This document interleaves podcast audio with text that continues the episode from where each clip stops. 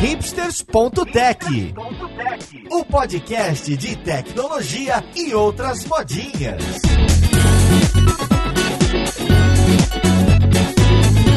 Olá, caríssimo ouvinte, seja muito bem-vindo a mais um episódio do seu podcast favorito. Meu nome é Paulo Silveira, esse aqui é o hipsters.tech e hoje a gente vai falar do case de tecnologia da Mosaico. A gente vai entender integração, compra, migração, plataformas unificadas de buscadores de preços e muito mais que fizeram e fazem a história da internet. Vamos lá, podcast, foi com quem que a gente vai conversar?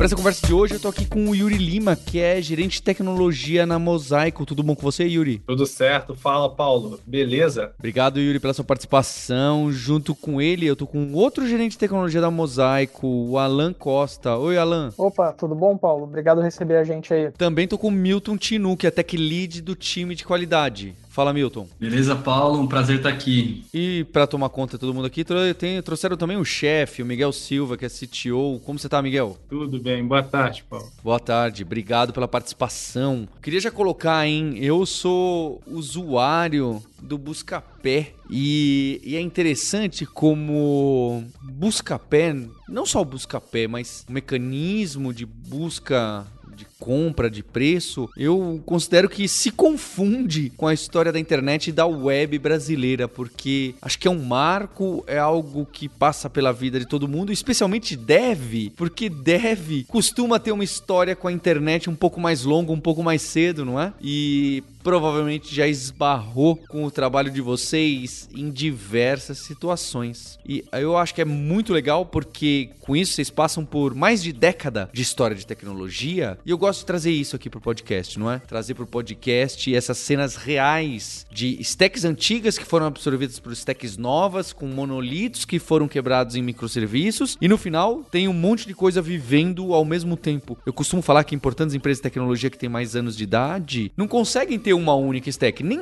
seria impossível. Eu já tô trazendo a pauta aqui, né? Conversei um pouquinho com vocês antes do podcast. Nem sei se é exatamente isso, mas eu aposto que eu tô certeiro. Então eu queria entender onde começa essa trajetória, como que era lá antes de Zoom, Buscapé estarem juntas, como que era stack de um, como que era stack de outra, quando existe uma primeira compra, um primeiro M&A e aquisição de empresa, qual que é o caminho que vocês decidem trilhar até se aproximar no cenário arquitetural que vocês têm hoje em dia? Vou puxar aqui, é, falar um pouquinho dessa história lá de trás. É, a gente teve nessa, nesse cenário aí de empresas de tecnologia, a gente teve talvez uma, uma certa bênção de ter nascido em 2010. Então, a gente já nasceu na nuvem. Assim, acho que isso não passamos por essa tanto a dificuldade do on-premise, bare metal e, e acho que isso já não passamos por essa migração. Mas aí a gente vem com uma uma stack nessa época é, primariamente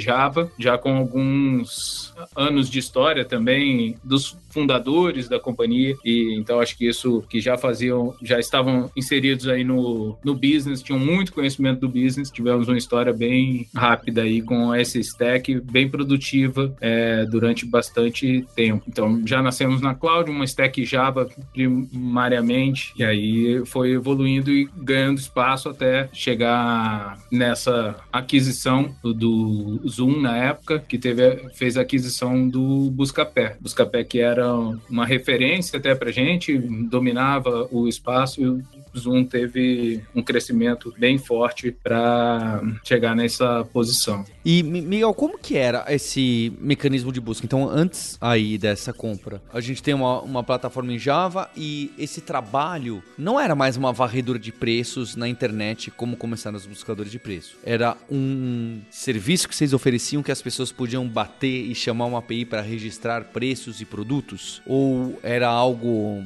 meio de um lado, meio de outro, porque é difícil. Até hoje em dia, marketplaces sofrem com isso, não é? Que existem muitos produtos que são iguais e é difícil de você dizer como é igual. O desafio da comparação, e não só de produtos, não só de comparador de preço de esses grandes marketplaces. Acho que o desafio da internet, dos dados, é dizer quem é quem o que é o que. É, como começa ali em relação? É um batch assíncrono que vocês chamavam, e aí naquela época onde data science, inteligência artificial era, era tudo mais formato? O que, que era feito? Era na mão que a gente decidia quando uma TV era igual a outra? Como começa isso aí? A gente até já começou parte desse mato já tinha sido capinado aí por outras gerações. Então, até nesse ambiente inicial de comparadores já estava um pouco mais maduro. Originalmente, os percursores aí dessa, desse caminho trabalhavam com um Spider, um fazendo scraping das páginas HTML para pegar os produtos. E a gente já tinha amadurecido um pouco mais, a gente trabalhou com XML por bastante tempo. Era o padrão de fato ali naquela época. A gente até chama essa área área e chamava essa área de Spider porque a gente achava que faria a versão Scraper, mas isso não foi necessário. Em seguida, partimos para implementação API. Agora, uma curiosidade do tempo, né, que a, a dinâmica de preço se atualiza muito. Então, a, a frequência de atualização, você não tem tanto controle mais, mesmo com APIs para ter frescor, às vezes você tem que hoje, depois de tanto tempo, a gente tem que voltar para estratégias também de scraping. E aí sim, eram dinâmicas bancos XMLs atualizados com algumas frequências, depois uma API onde a gente era informado das atualizações. Hoje é quase que exclusivamente por API que a gente recebe essas atualizações. E a parte de match, acho que talvez Yuri também possa falar um pouco? É, o que eu ia comentar é que a grande vantagem, bom, assim, são desafios diferentes, eu acho que são épocas diferentes, né? Mas lá atrás, o volume de ofertas era bem diferente do que a gente tem hoje. Antigamente, e me corrige, tá, Miguel? Mas imagina que a gente tinha pouco menos de meio milhão de ofertas ao todo para poder calcular. Então, as soluções, elas não precisavam ser, ser tão sofisticadas quanto a gente tem hoje. É, enfim, eram criadas algumas regras é, em cima de expressões regulares. Normalmente, o, o, a forma mais básica que você começaria, né? Então, alguns, algumas coisas como começa com, fe, é, termina com, e aí você já conseguiria fazer alguns tipos de deparo, algum ali meio que o, os primórdios do, do match. Bem diferente do que a gente tem hoje. É isso sim. Eu acho que esse problema se intensifica também na medida em que surgem os marketplaces e aí a gente que tinha uma escala talvez de milhão de ofertas passa a ter que consolidar vários players que eles em si têm escala de milhão. E aí começa a escalada é, grande no volume de dados é, gerenciado e a gente tem que ser mais criativo nas estratégias iniciais aí de heurísticas que também percorrem um, um longo caminho, assim, acho que às vezes a gente subestima o quanto você consegue ir longe com certas heurísticas dessa natureza, onde é, compõe o, com o, o conhecimento humano escalado pela máquina e até chegar em, em outras soluções mais baseadas em inteligência artificial. Então, nesse primeiro momento, teve muito scrapping, certo? O Yuri até citou a expressão regular. É interessante porque esse é o caminho que é, muitos desenvolvedores e desenvolvedoras passaram para pegar alguma informação da internet, correto? A internet é baseada em scrapping, em conexões HTTP passando expressões regulares. Deve ser inimaginável a quantidade de sistemas críticos que, se alguém quebrar uma tag num HTML, num canto da internet, tudo para, aí tem que ver, aí todo mundo faz aquela cara, é, a gente não devia ter essa dependência. Naquela época, que tinha até o miner, né? A gente chamava de data mining isso aí, né? Usava essa expressão que hoje em dia não... é a mesma coisa, só que a gente não, não usa esse, esse nome e para essa mineração aí de dados de maneira mais crua. Nesse mecanismo era esse crawler aí que o Miguel citou, esse spider, a gente usava até mais esse nome, né? Spider. A gente assistia um rodavam isso aí muito em paralelo, disparavam em alguns sites que vocês já tinham, etc. Quando que é esse momento que vocês fazem esse switch para falar, olha, atenção, vamos parar com essa bagunça aqui, a gente tem essa API e você que tem que me mandar um XMLão, você até lembrou bem, eu lembro disso, eu lembro dessa mudança. Tem que mandar aqui um XML para cadastrar os produtos comigo. E queria também saber que tecnologias que pega nessa época, porque era um web service, talvez não com esse nome na época, né? Me manda um, talvez sim, me manda um XMLão aqui, ou era um FTPzão. Eu recebo, como que se e como que era esse trabalho no XML e se isso conviveu com o Spider. Porque eu imagino que você não falou, olha, atenção, agora nós precisamos de um XML e todo mundo de bom grado falou, toma aqui, tá aqui o XML bonitinho no formato que vocês queriam. Eu imagino que um ou outro grande topou, outro vocês ainda faziam scrap. Até que momento isso foi híbrido? Como era esse XML? Como que vocês recebiam? É, o quão web service full isso era? O quão mais maleável era como deve ser hoje em dia? Essa, essa história do, do Spider fazendo scraper mesmo pela internet, ela é mais, existiu mais dentro do Buscapé, antes da gente fazer a aquisição do Buscapé. Uhum. Aqui dentro, a gente já nasceu nesse mundo XML. Ah. E aí a gente tinha integrações é, agendadas, onde a gente ia lá buscar o XML. E aí eram XMLs Ah. em mais diversos formatos. A gente tinha um configurador de XML. Essa ferramentinha nossa se chamava Spider, embora ela não fizesse, de fato, o crawler pela internet, porque ela iria evoluir para um, um crawler. Mas não foi necessário. É, o mercado já estava maduro em cima de XML. E aí, quando a gente chegou para a API, a gente já lançou com uma API REST mesmo. Enfim, acho que o mercado todo, essas tecnologias amadureceram bem rápido também. Então deixa eu entender. O, o primeiro momento, o cadastro, vocês mesmos varriam, certo? Você deixava. Era tipo o sitemap do SEO, né? Ah, olha, me avisa onde tá o seu XML de produtos, que de 3 em 3 horas, de 24 em 24 horas, eu vou pingar no seu servidor, puxar e guardar. Não era algo que a pessoa acionava e gatilhava quando mudava de preço. Então tinha uma janela que vocês visitavam, já um dado estruturado. É por aí esse começo? É isso, sim. É bem mais engraçado, né? Como eu já tava pensando mais complexo do que precisava, certo? Muito melhor que a outra solução e sem que você tenha que cobrar dos times que preparem pra fazer requisição pra você. Naquele tempo, pedir que, ah, você quer usar aqui, ter cadastrado seu sistema, basta. A cada mudança de preço, você fazer uma chamadinha HTTP aqui. Ninguém tava preparado pra isso em relação a sistema, maturidade, bibliotecas que não trabalhavam com XML. Tinha que ser algo um pouco mais estático pra vocês puxarem lá do outro lado, certo? Integração por arquivo era o padrão de fato por volta de 2010, 2012, todo esse tempo. É, acredito que foi, na verdade, a necessidade de integrar por API tenha partido muito mais como um requisito de negócio de, de ambos os lados do que uma exigência nossa. Quando a gente abre e começa a falar sobre marketplaces e aí cada parceiro nosso ele começa a ter dezenas de milhões de ofertas, fica inviável conseguir rastrear todo esse volume de atualizações dentro de XML. Tanto para produzir o XML quanto para consumir o XML geraria um atraso muito grande. E aí quando a gente fala sobre a missão de sempre trazer a melhor oferta para o usuário, evitar divergência de preço, é, ninguém vai querer que você pesquise uma coisa aqui dentro da Mosaico, encontre ali o seu o produto que você quer, o produto desejado, vê o preço, quando você clica no preço, descobre que o preço está defasado. Hoje, por exemplo, nós temos centenas de milhões de ofertas. Rastrear isso dentro do XML ficaria inviável. E aí, para o lojista também não é interessante. Imagina, o usuário chega no site dele, só que já chega frustrado.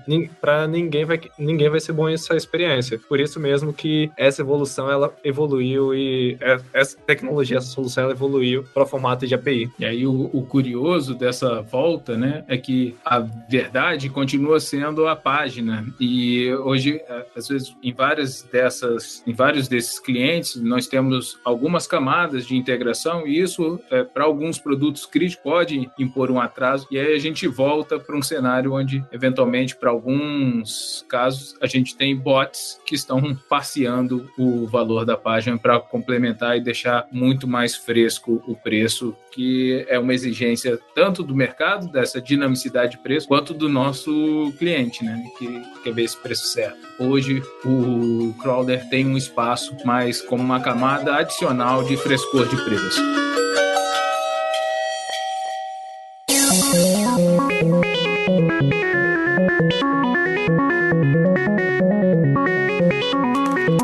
Então, pra chegar aí nessa compra e a decisão que vocês tomaram de arquitetura, esse mecanismo da API, então, fica. o, mais, o mais. Eu imagino que vocês tenham mil possibilidades já havia quando começou. Era basicamente eu avisava, minha loja avisava você a cada instante qualquer mudança de preço de um determinado SKU, de um determinado item, ou você já pedia, não, olha só, me manda de tanto, tanto tempo, me manda em batch, etc. Ou chegou já nesse nível. Ah, teve uma mudança de preço aí, faz um requestzinho pequeno e já, e já me avisa. Existem os dois formatos hoje, tá, Paula? Vai depender muito da, do volume do lojista. Quando você está falando de um lojista que tem um portfólio aí de centenas ou até milhares de ofertas, ambos os formatos funcionam. Mas quando você tem um volume. E temos lojistas aqui que fazem é, milhares de atualizações por segundo, tá? Nesse, ne- nessa escala, eles precisam gerar batches e enviar essas atualizações, enfim, de tanto em tanto tempo. E aí o que vai acontecer na prática é que eles acumulam isso daí por alguns segundos e nos enviam, vamos supor aí, de 10 em 10 mil aproximadamente. Vai depender muito do lojista. O que a gente vê na prática, para os lojistas maiores, é que eles começam a acumular, começa a ter algum algoritmo de bet rolando do lado deles. Do nosso lado, a gente aceita os dois formatos. Então, ótimo. Acho que eu já tenho uma visão boa dessa evolução. De novo, repare como eu fiz, o, fiz um bom briefing do podcast, hein? A abertura do podcast. Repare como essa estratégia de vocês reflete muito a história da, da web, a história do back-end, de HTTP, de conexões, de, de serviços no geral. Quando vocês têm Zoom e Buscapé juntos, depois quero entender também Mosaico e Pan, esses nomes, tá bom? Quando fica junto, o que, que acontece? O que, que vem para dentro de casa? Quais são as decisões tomadas, já que vocês unificam o produto? Qual foi vantagem, desvantagem? Que plataforma que era lá? Nesse momento, a gente tinha,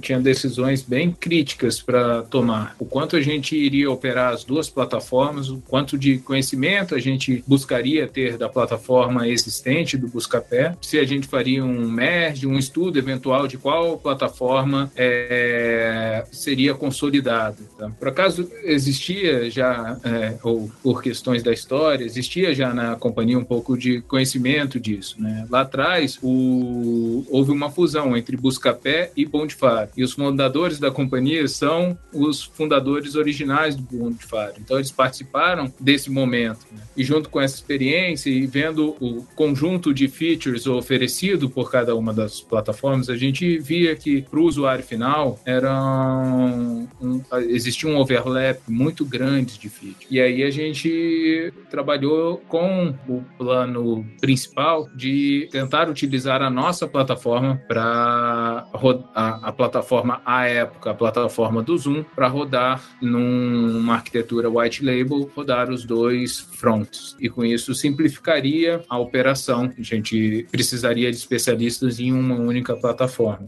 E isso foi um ponto bem crítico e estratégico para a gente, para essa tomada de decisão da, na época da fusão entre Zoom e Buscapé. É, Miguel, legal lembrar também que essa fusão lá em, em 2019, ela aconteceu em vésperas de Black Friday com várias indefinições, né? Vixe. Então, assim, para a gente conseguir de fato integrar o Buscapé dentro da plataforma do Zoom, a gente precisava de aprovação até governamental, precisava de aprovação do, do governo, do CAI. E aí eu lembro que várias vezes a gente ficava na expectativa desse negócio sair, não sair, e a gente falava, putz, vamos ter que atrasar um pouquinho. Tudo isso acontecendo muito próximo da Black Friday, que é um, um momento no ano que é, assim, é fundamental pra gente, a gente trabalha bastante, muita coisa acontece e tem grandes desafios por si só. Então, se aproximando daquilo, a gente estava trabalhando com duas estratégias. A estratégia onde a gente ia ter o Buscapé já migrado para a plataforma do Zoom, a gente ia seguir com duas infraestruturas e tocar os dois aplicativos na Black Friday, que era um risco enorme para a gente porque a gente não conhecia toda a estrutura que já vinha do Buscapé de legado. Então, a gente andou pelo caminho de transformar as, a, os clients, os fonts, em um white label, que era transformar o aplicativo do Buscapé no aplicativo do Zoom. E aí tem uma coisa bacana também, você comentou que você era usuário do Buscapé, não sei se era usuário do Buscapé nessa época, mas um dos cuidados que a gente fez foi da, da transação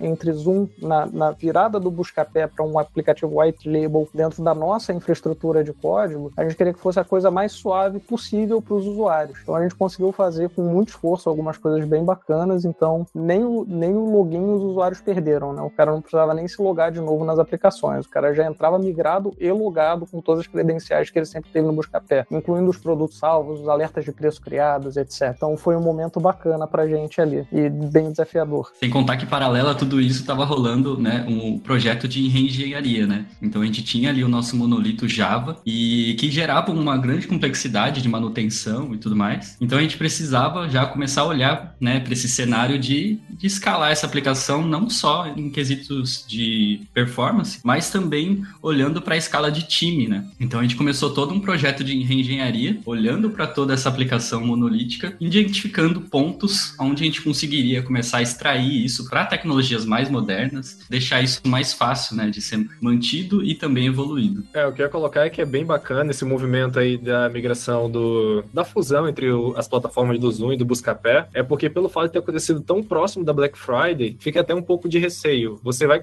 operar duas plataformas desse tamanho e aí para o pessoal que talvez não esteja tão familiarizado com e-commerce assim, a Black Friday é um evento onde a gente recebe picos que re representam 30 vezes o volume de acesso de um dia normal. É um dia que define o e-commerce pra gente, é um dia que a receita de, de alguns dias é equivalente tipo a receita de um mês por si só, então é um evento muito crítico para todos nós. E preparar duas plataformas gigantes com toda a complexidade. Aqui dentro do Buscapé a gente roda testes de cargas de, é, durante vários dias de madrugada para conseguir é, de fato garantir a estabilidade do sistema. Conseguir escalar isso para vários times, para poder garantir que essa operação vai rodar na Black Friday em duas plataformas tão distintas seria muito complexo. Por mais que fosse desafiador, como foi desafiador, é, essa foi a melhor decisão, com certeza. Transformar tudo em uma plataforma que conseguisse atingir, atender as duas marcas. Tem essa brincadeira de comum em tecnologia, né? De ah, trocar a asa do avião com o avião voando, né? Nessa época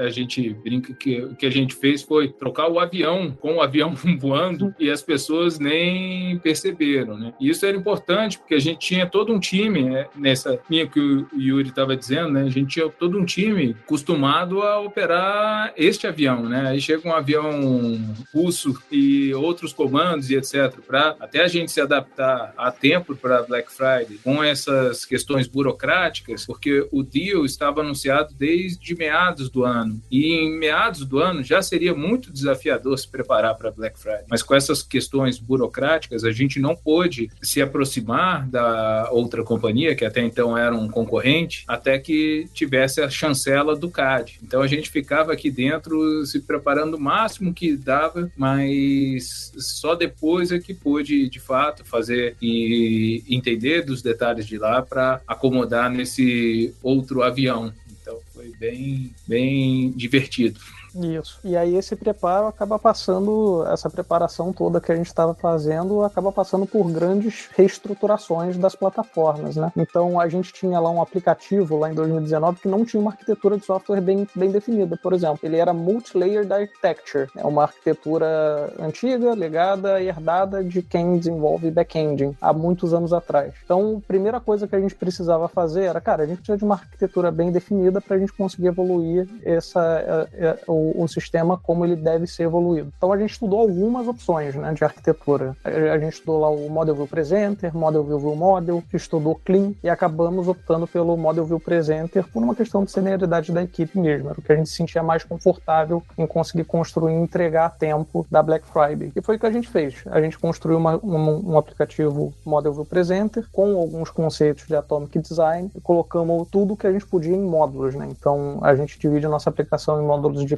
e bibliotecas. As bibliotecas são horizontais e atendem todas as features da aplicação, e as features são coisas mais pontuais, como busca, home, login, é, página marketplace, página de produto, etc. E a gente sabia que a gente estava se preparando também como empresa para crescer muito, não só na quantidade de features que a gente tinha, mas também na quantidade de pessoas. Então a gente precisava modularizar melhor a nossa, o nosso aplicativo para conseguir evitar conflito né, na hora que a gente estivesse desenvolvendo e conseguisse entregar rápido o suficiente as demandas que o negócio tinha. Junto com isso, a gente também vislumbrava mudar totalmente a plataforma de busca. Então, a gente tinha uma plataforma de busca que pouca gente tinha intimidade, pouca gente conhecia dentro da empresa e que a gente precisava evoluir porque ela não aguentaria ter as centenas de milhões de ofertas que a gente tem hoje em dia. É, na época, na aplicação, a gente não conseguiu fazer a tempo da Black Friday isso. Então, quando a gente subiu, a gente subiu em cima de uma web view, mas mas a gente testou bem essa funcionalidade e a gente teve um resultado incrível quando a gente fez a migração dessa ferramenta de busca, né? E aí você lembra quanto foi o ganho de conversão, Yuri? Foi mais de 10% de conversão na busca, mas isso ao todo gerou mais 14% de receita total na empresa. Foi um valor bem relevante pra gente. É,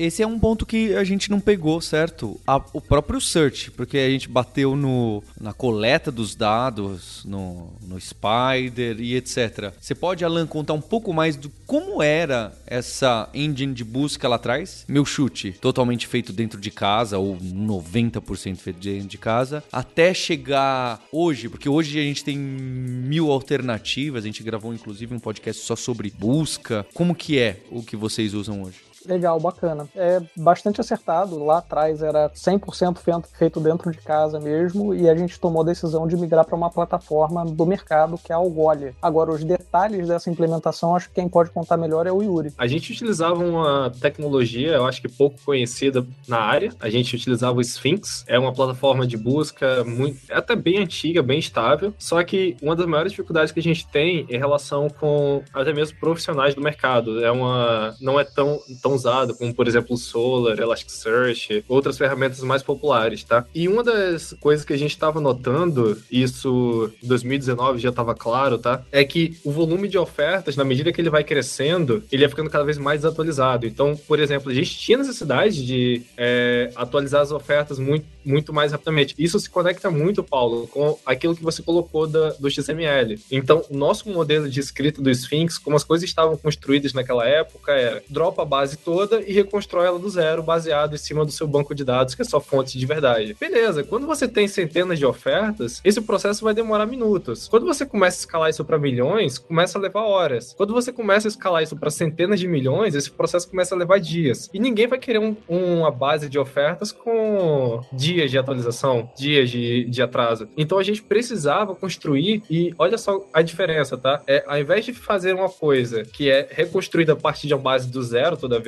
a gente precisava de alguma coisa que fosse construída aos poucos, que fosse alimentada. Então a nossa entrada de ofertas, ela já estava pronta, ela já estava recebendo ofertas dos lojistas em real time ou near real time, já estava recebendo as atualizações, e o que a gente começou a fazer foi modificar os outros sistemas para que eles também fossem alimentando essa base de busca aos poucos, ela fosse fazendo uma coisa incremental. Isso daí deu toda uma diferença na, na parte, foi o que mais deu escala pra gente. E aí tem toda uma reengenharia, todos os outros serviços que precisam ser reconstruídos para poder comportar esse novo modelo de arquitetura. De novo, é engraçado usarem o Algolia, que eu já usei bastante também, eu não, mas o time, é muito legal de ver, porque a gente sempre tem essa ideia de que, ah, vamos instalar um Elasticsearch ali na unha e tudo bem, no cloud, mas como infraestrutura. E não, vocês conseguiram usar serviços grandes de SaaS para algo que é muito importante para vocês. E sem dúvida isso diminui muito a complexidade de manutenção. É óbvio,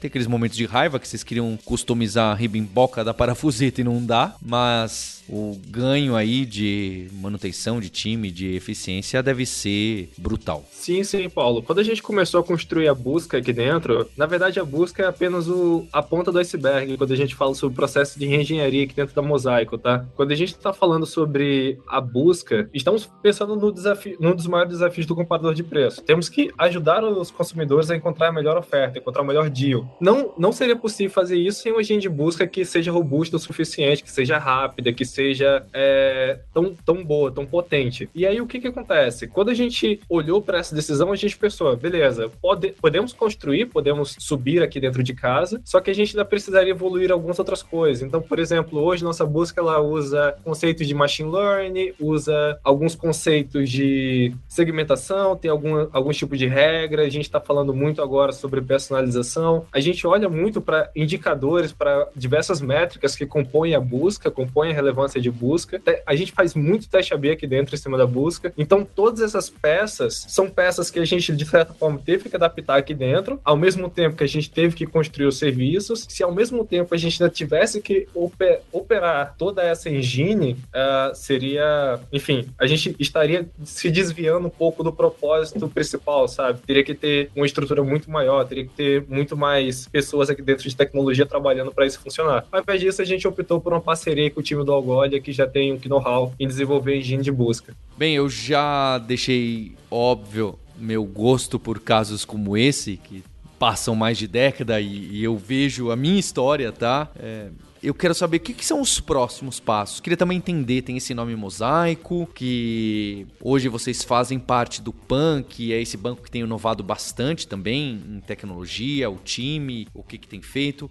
É, qual que é a visão, tanto de tecnologia e, se vocês puderem também, a visão de produto para o futuro? Legal, que pergunta bacana, né? É, acho que se você perguntar para cada uma das pessoas aqui na call, e é até legal perguntar, cada um vai ter uma, um pedacinho da história para contar. Mas a, a Mosaico, acho que a gente está querendo investir muito no topo do funil, né? Então a gente quer que as pessoas entrem aqui dentro não é para comprar, é para conseguir encontrar aquilo que elas desejam e encontrar o melhor deal. E a gente tem investido muito em produção de vídeo, conteúdo, artigo para ajudar as pessoas a encontrarem aquilo que é importante para elas. E acho que tem uma pegada muito forte em cima de personalização, né? Da gente tentar trazer aquilo que é importante para o Paulo, para o Milton, para o Miguel, de forma individual e específica, para que a gente consiga atender as necessidades de cada uma das pessoas que passa por aqui de forma eficiente. Acho que é essa visão mesmo, né? O nosso foco no, no consumidor. Acho que a gente está inserido nesse cenário do, do e-commerce com essa missão diferente. A gente não está aqui focado em vender, nosso propósito é ajudar a comprar. O cenário de, do e-commerce, de compra, também vai se modificando. Então, a gente abre essas possibilidades de ajuda ao cliente com é, ferramentas de apoio à decisão dele, entendimento do perfil desse cliente e aumentando o nosso leque, né? Acho que a tecnologia está aqui a serviço disso, no fim das contas, ao serviço do nosso cliente na ponta. Né? Quando a gente fez esse trabalho todo de reengenharia lá atrás, a gente estava preparando as pecinhas e nem sempre, quando a gente está construindo isso, a gente tem clareza do que vai ser construído no futuro. Mas a gente chega num momento como no ano passado, próximo ao nosso IPO, a gente desejou entrar mais no cenário com uma ferramenta de cashback, que era importante para o nosso cliente também, e ter essas peças prontas facilitou muito a gente construir é, essa outra funcionalidade. E aí, com a fusão com o Banco Pan, a gente tem mais oportunidades de ajudar esse cliente, com é, até entrando nos no cenários de crédito também. E hoje temos o cartão de crédito nosso aliado ao nosso cashback. Então, a gente vai alavancando muito mais as possibilidades para o nosso consumidor. É, quando a gente está falando aí sobre reengenharia, tá? É um processo longo. A gente começou essa jornada aí, os desenhos a gente fez de 2019, fizemos algumas construções lá em 2020 com o básico, muito para transportar os dados para camadas mais rápidas. Usamos DBeasy, usamos é, AWS DMS para poder transportar os dados. Chegamos no momento onde a gente conseguiu adaptar os serviços core para que eles não precisassem mais usar essa camada de transmissão de dados. Agora a gente está na fase de refinamento desses serviços, então não basta apenas criar os serviços novos, a gente precisa desligar os antigos também, né? Tem uma próxima fase que é a questão de qualidade, redução de custos, que é, é importante. Principalmente nesse volume, a gente precisa tomar cuidado com essas coisas. E isso daí, claro, são os pilares que o Miguel comentou, são os pilares que vão alimentar o nosso futuro.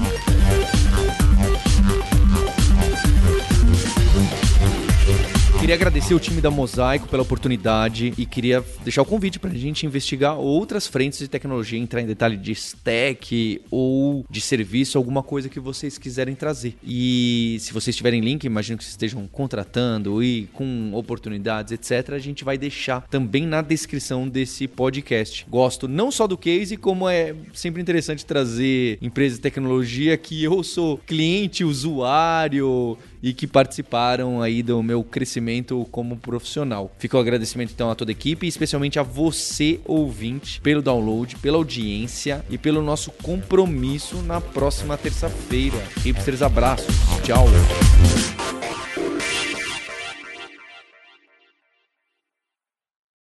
Se você gosta de podcast, a gente tem também o Scuba.dev, que é onde a gente conversa com alunos e alunas da Lura que mostram como que na carreira deles foi importante essa mistura de conhecimentos, não é? Essa multidisciplinaridade, esse deve em T que a gente bate na tecla aqui no podcast do Hipsters e na Lura. Então você pode procurar o scuba.dev no seu ouvidor de podcast preferido ou também no YouTube, lá em youtube.com/lura, tem ali uma playlist só dos Scuba Dev. Tem muita coisa legal de profissionais de vários perfis distintos, né? Tem gente que se tornou dev depois dos 30, tem gente que era açougueiro, tem gente que já era dev, hoje em dia, né, o Charles Assunção hoje é dev lá na República Tcheca, trabalhando na Microsoft. Tem pessoas que trabalham com Q&A, né, com qualidade, com testes. Tem também pessoas que ainda estão em estágio, então tem gente em carreira avançada, mostrando para você a importância de conhecer muitas coisas diferentes. Tem gente mostrando a importância de você se aprofundar nesse instante. Vai muito ligado com o que, que a gente traz aqui e pode estar tá bem ligado com a sua carreira. Então entra lá em youtube.com/lura, dá subscribe, ativa o sininho e vai lá na playlist do scuba.dev. Você ouviu o hipsters.tech. Produção e oferecimento alura.com.br. Mergulhe em tecnologia. Edição Radiofobia Podcast e Multimídia.